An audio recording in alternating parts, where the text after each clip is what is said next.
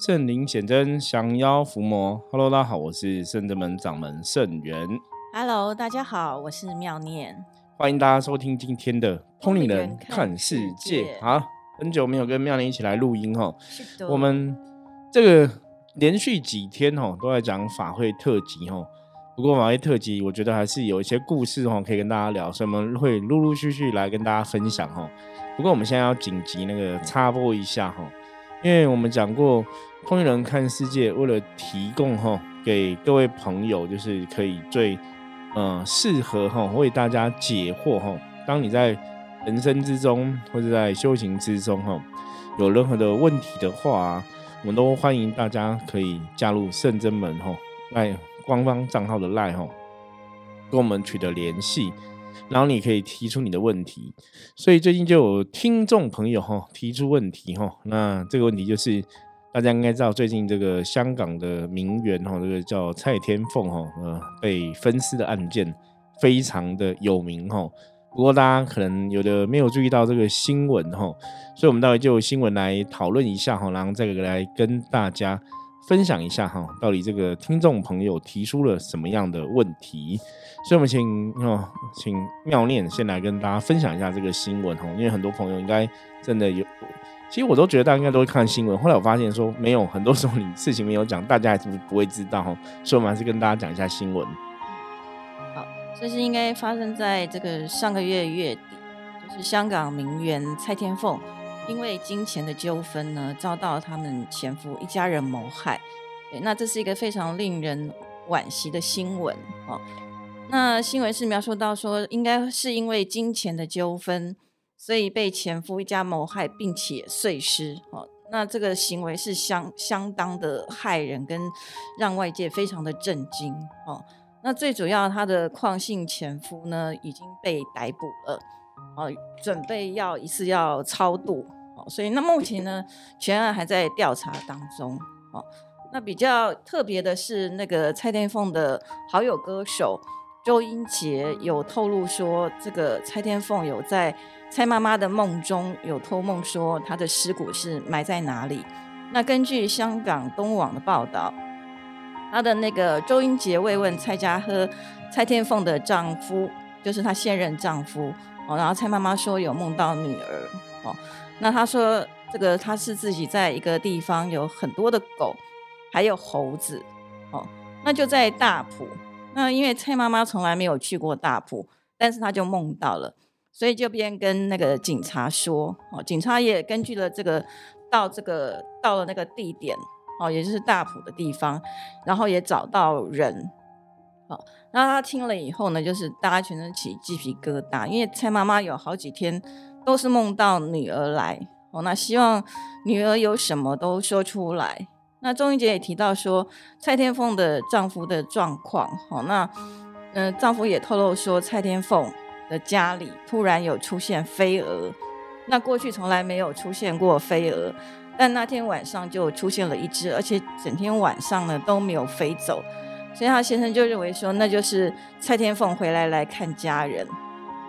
那目前来讲的话，呃，蔡天凤她是在十八岁的那一年就跟她的前夫结婚。并且有生下了两个孩子，但是呢，三年之后就因为个性不合离婚。哦，但是离婚之后呢，蔡天凤仍然是照顾前夫的一家人，而且还聘用他的大伯去当司机。哦，而且还买了豪宅给前夫一家人住。而且这个豪宅呢也登记在他前公公的名下。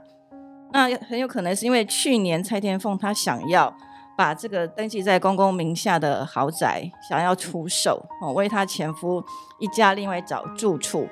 那却引来前公公的不满，而且扬言说要杀了蔡天凤，但是没有想到就一语成真，就犯下了重罪。我觉得这个新闻哈，大家看了应该会跟我以前看到这个新闻时候会有一样的一个想法，就说他其实啊 出了这个钱哦，你看他其实对前夫家算是有恩有情。对，然后出了钱，然后又买房子给他们住哈，然后也没有拿回来。那这次据说就是他因为投资的关系，他想要把那房子卖掉，然后想要另外买一栋哈，让他们全部搬过去住这样子哈，然后就让前公公不满哈。那因为前公公之前曾经有呛下过，说要杀了他就对了哈，所以警方一开始下手着眼处就是前夫一家人哈谋谋财害命啊。那当然这个都有被抓到了嘛哈，案件还在审理中哈。那。听友其实就这个新闻啊，提出提出来的问题是哈，一般像我们讲说人死了之后要招魂哦，妙念有听过这个说法吗？有哦，因为人死之后，通常哈，你不管是意外事件还是寿终正寝哦，通常意外事件会比较多一点哦。那你要看那个法师会拿那个台湾传统的哈，就法师啊哈，或道士啊哈。会拿招魂幡哈，到这个过世人死亡的当下去进行招魂的这个动作哈。那招魂之后，就是把这个魂魄让它可以合而为一哈，然后再送去他该去的一个地方哈。这是一个宗教上招魂的一个哈用处。那这个听友就是提出这样疑问，因为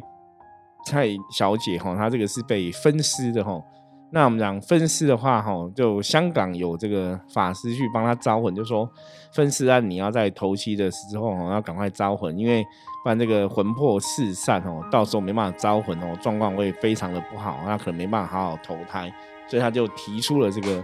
问我们的看法哈。那我们现在一样哈，我其实最近哈，我开始找弟子来露营哈，来也是录录音这样子，想要考验一下，对。开始我把它当成那个实物的教案哦，看弟子怎么去判断这样的一个事情，这样子。对，那我们现在来哈，就这个问题哈，他让分尸被分尸了哈，招魂的这个事情来询问一下妙念。嗯，你的看法怎么样？你觉得这个好招吗？可以怎么做？如果你今天遇到这个 case 的话，你是一个老师，你要怎么做？招魂的话，如果是我觉得第一个是要先找出。最原始这个他被杀害的地点，嗯，最原始的起点开始，这个非常正确哦。招魂通常就是在他魂魄死亡的当下，就是他离开的时候，那个地点是非常重要的哈。所以通常来讲，真的人死了之后，意外死亡，通常意外死亡哈，或者是自杀的，你就是要去他离开的地方招魂哦。那你如果没有在那边招魂哦，你说我可不可以透过神明啊？因为现在很多朋友都会觉得说，哎，神明法力无边啊，神明很厉害啊。那我们如果没有在这个当场招魂，我们可以透过神明哈，远距离招魂吼。你那你那你觉得可以这样做吗？我我觉得要看状况，就是说看帮忙招魂的那个法师或是师傅，他的能量，或是说他没有其有没有其他的天兵天兵天将。可以帮忙的，对，理论上哦，不错不错，听得出来妙念回答问题很紧张，师傅在考试，对，没办法全身放松哦。好，的确哈，理论上理论上是听起来好像是可以透过远距离的一个状况来进行招魂哦，不管说这个魂魄是在何处哈，理论上好像是可以这样子哦，可是实物上会比较难的原因哈。因为对于这种意外死掉的哈，以前有些时候说这意外死啊，可能去王死城或怎么样哈。那关于王死城的话题，我们之前有录过一集哈，那大家可以往前看，你可以搜寻王死城话题，或者说哈，我们之后会就王死城会再来录一集跟大家来分享哦。那我们现在就这个案例来看哦，招魂的这个事情哦，基本上来讲哈，理论上觉得好像可以远距离哈，你有生命有病这样就可以去带他回来嘛。可是通常那是指一般的、一般的，他可能已经去。比方说，他已经去地呃临界了，他已经去地府了，他已经去临界，他已经有个地方去哈。所以你比方说，如果他去阴曹地府的话，你可能可以通过阎罗天子包大人，可以通过地藏王菩萨哈，可以通过神明兵将去找到他，因为他你已经知道他有地方去了嘛。所以你去可以把他魂魄带上来哈。一般常做的哈，人过世之后常做，比方说什么头七二七三七哈。你已经知道他去处了，你也知道他在皈依在哪里哈，就可以透过神明去帮忙哈，把他带回来哈，这个阳间让他听经说哈闻法哈，可以进行哈阳间的亲人帮他做超度法会。所以在宗教上面来讲，理论上是你真的知道他去哪里的时候，你可以请神明兵将去带。可是这种意外死亡的或是被杀害的哈，因为他当初意外死亡跟杀害的，其实大家知道，能量是一种延续哈，所以他在当下的那种恐惧其实是非常强烈的，他的确会让他魂魄是四分五裂，或是整个人能量是涣散的，所以你必须在他离开地方去招，会比较容易哈。那如果说食物上你没办法去他离开地方招的话，你可能通过什么远距离。有些时候可能风险就比较高，就是说成功几率就比较低哈。那当然，这个就像刚刚妙莲讲的嘛，一个师傅的功力，一个法师的功力哈也很重要，那神明的力量也很重要哈。不过哈，我们实物上哈，大家跟大家分享过，实物上我的确哈，甚至们哈，我们在以前也有帮一些哈朋友招过魂，就是有那种意外死的哈。其实应该讲说，我们我们去帮忙招魂的都是意外死的啦哈。因为一般你寿终正寝或生病的，有的法师他就已经会招完魂了嘛，所以我们可能在接手处理的时候，都是在后面殡仪馆的部分的这样哈。因为你寿终正寝在家里或是病死的那个，有些时候他死亡的地点都是非常明确，那个招魂理论上当事人只要了解他自己死亡，不会比较没那么困难哈。比较困难的通常都是凶杀案啊、意外死亡这种突然走的哈，他就比较困难。那招魂的重点哈。我觉得刚刚喵你提到的重点，重点还是要有神明愿意帮忙。那逻辑上来讲，你看像那种分尸案，因为它能能量恐惧一定会更剧烈哈，因为它是被分尸死状凄惨嘛。那这个有部分是一个是当事人哈死亡的这个当事人自己的一个认知，自己的害怕恐惧让他魂魄涣散。另外一个部分是实际上哈现在哈存在我们阳间的人，我们看这个新闻，我们所投射的一种。恐惧也好哈，我们投射的一个意念也好，那也会影响到过世人的一个状况哈。因为我们所处的是一个能量的世界，所以基本上能量世界来讲，它的确会相互有所影响哈。所以可以来回答这个听友的问题哦。这这样分尸案的招魂会不会困难哦？我们逻辑上认为，它的确是会蛮困难的哈。可是你还是要把它魂魄累积在一起，所以基本上来讲哈，在他当初事发的第一现场哈做哈，应该就可以圆满。当然有些时候警方还在调查，你可能还不知道事发第一现场在哪里哈。我觉得那可能就是要靠法师或是老师的功力哈，尽量就是提提供给予协助哈，或是在你找到他哈，你不知道第一现场事发地上那里，你不知道的话，你可以去。找到他尸体的地方，哈，来进行招魂，哈，相信也会有所帮助，哈。那当然，实际上招魂就是看老师跟法师的功力，哈。那关于这个招魂，我也可以分享一个我们圣人门，哈，以前经历过的一个案例，哈。那这个案例，哈，之前我后来早上好像也没有特别聊过，我觉得可以跟大家分享，因为有时候都想我们聊了九百多集，快一千集，应该什么都讲过了，哈。就发现，因为我们还有很多故事，哈，好像没有分享过。这个故事其实是在蛮早期的哦，大概是圣人们第一年、第二年的时候的一个案例哈。那这个案例呢，对方是一个哈，有个对方是一个男生哈，他是在印尼哈，应该是在印尼，如果没记错啊，印尼很偏僻的一个乡下哈，帮忙做工哈，然后这边过世哈。那哎，突想突然按到了一个灵异的音乐哈，没有好这个。可能菩萨想要借由这个音乐哈，来淡化一下大家那个负面能量哈，因为我们在谈这种话题，有些时候都还是有一些哦能量不是那么好哈。好，反正他是在印尼这个地方过世哈，那就家人透过朋友来找到我们。那为什么找到我们呢？因为那地方太远了哈，所以他们没有办法请法师过去招魂哦。那是这个过世的这个朋友他的哥哥要过去帮忙招魂。那因为他这个弟弟在那边是自杀的。所以他们就要问说：“哈，一般都说自杀死亡的很难超度，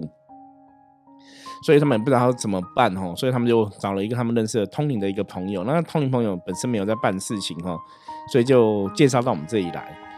然后那时候我就，哦，我们一样圣人们的方法，我们就透过象棋占卜嘛，哈，透过象棋占卜去知道他的状况，就发现说，哎，对他真的魂魄需要招，吼，你才有办法之后超度啊，很多仪式会比较好进行，就对了。”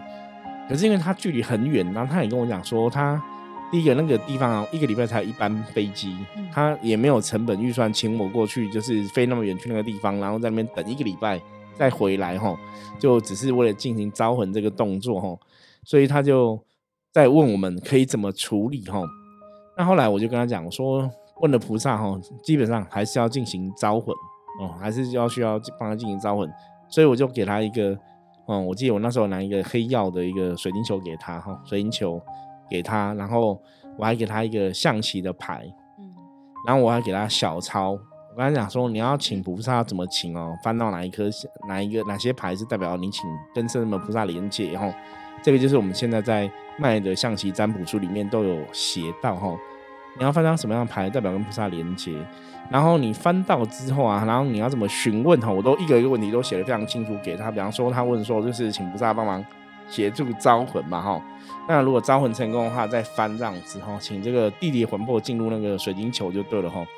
那后来呢，哈，这个地理魂魄哈，他就真的照我小抄写的哈，就执行完毕哈，他就把这个哈，呃，黑曜的哈，黑曜的这个。球带回来哈，给我。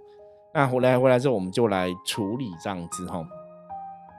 那那个哎，其实我已经有忘记，我到底是给黑曜水晶球还是黑曜葫芦，我有点忘记。反正就是可以收的一个能量的东西哈。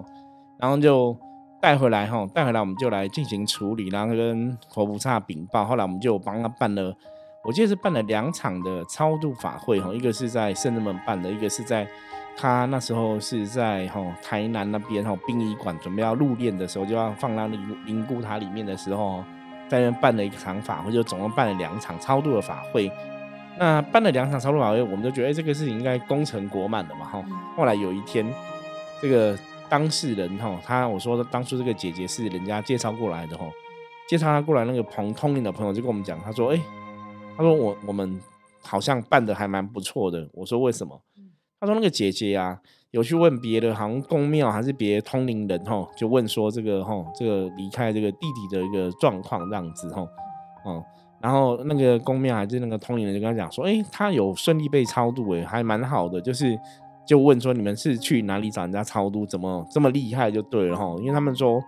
一般这种自杀的很难顺利被超度哈，那他们就很开心，就跟我们分享说，有去问过别人，别人说我们办的还不错。那我那时候也蛮开心，就觉得哈，我们真的有帮这个过世的人做了一个比较好的一个呃圆满的一个安排哈。所以这几天，可是你如果就这个案例来看，大家有没有发现，哎，这个招魂是哥哥自己进行，嗯，亲人其实。比较容易遭到。对对，好，那你提到一个重点哈，有些时候招魂现场，你如果真的看新闻的话哈，招魂现场其实基本上都要有亲人在那边帮忙呼喊呼唤哈，因为是哥哥在呼唤这个弟弟嘛，你才会知道说这是我哥哥，我才会愿意前来，你才不会有恐惧哈。所以亲人在现场是一个关键哦。那我觉得另外一个比较重要的关键，其实还是神，嗯。一个仪式会成功，或者像这种招仪式会成功，其实我觉得神明还是非常的重要。然后你这个神明有这个能力，或者这个神明有这个 power，甚至有这个兵将哈一同协助的话，那自然就可以去圆满这样的一个状况。对啊，那我觉得这个张小姐她因为就是肉身，其实就是被特殊的这样子处理过后啊，那我觉得要把她整个所有的。算是碎片，我们说魂魄的碎片，灵魂的碎片，把它收集齐全，可能真的会需要非常多的神明或是兵将去一起来一同来协助。而且，即便是你把这些碎片找回来之后，你还要想办法去疗愈它，对，让它能够会是一个比较完整的一个形一个灵体，才有办法再再让它去送到比较好的地方。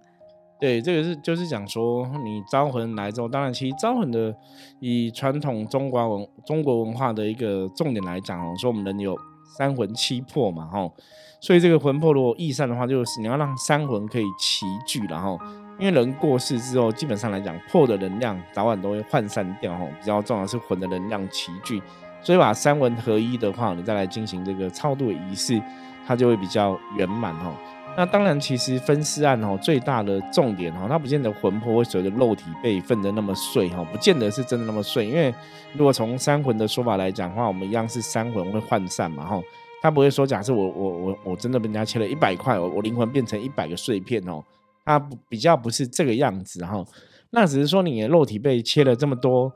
那个内在的恐惧或是。外在的，我们讲现实人的看法里面，它也会影响到这个当时的一个能量状况哦，所以这个才是比较要去关注的哈。就大家如果的意念都是吼，觉得这个状况是很难很难很难的话，那他可能可能真的就有一定的难度哈。那不过哈，灵魂因为它不像肉体一样哦，是这样子整个四分五裂到那么严重，然后，所以我觉得只要哈，你可以去吼跟这个当事人哦说说服他，让他了解说哦，他现在已经是过世死亡状况，然后他现在也可以离离开他恐惧的状况，或者说。有诸佛菩萨来帮他做主哈，来帮他当他靠山哈。然后，如果你有办法这样跟灵魂沟通的话，那当然我相信对招魂的过程来讲哈，会有所帮助。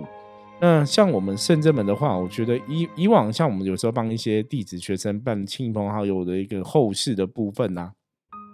我常常讲我们比较特别的部分就是。我们在过程中的确是可以去感受到哈，去觉察到这个过世的当事人的一个心理的想法跟状况哈，或甚至说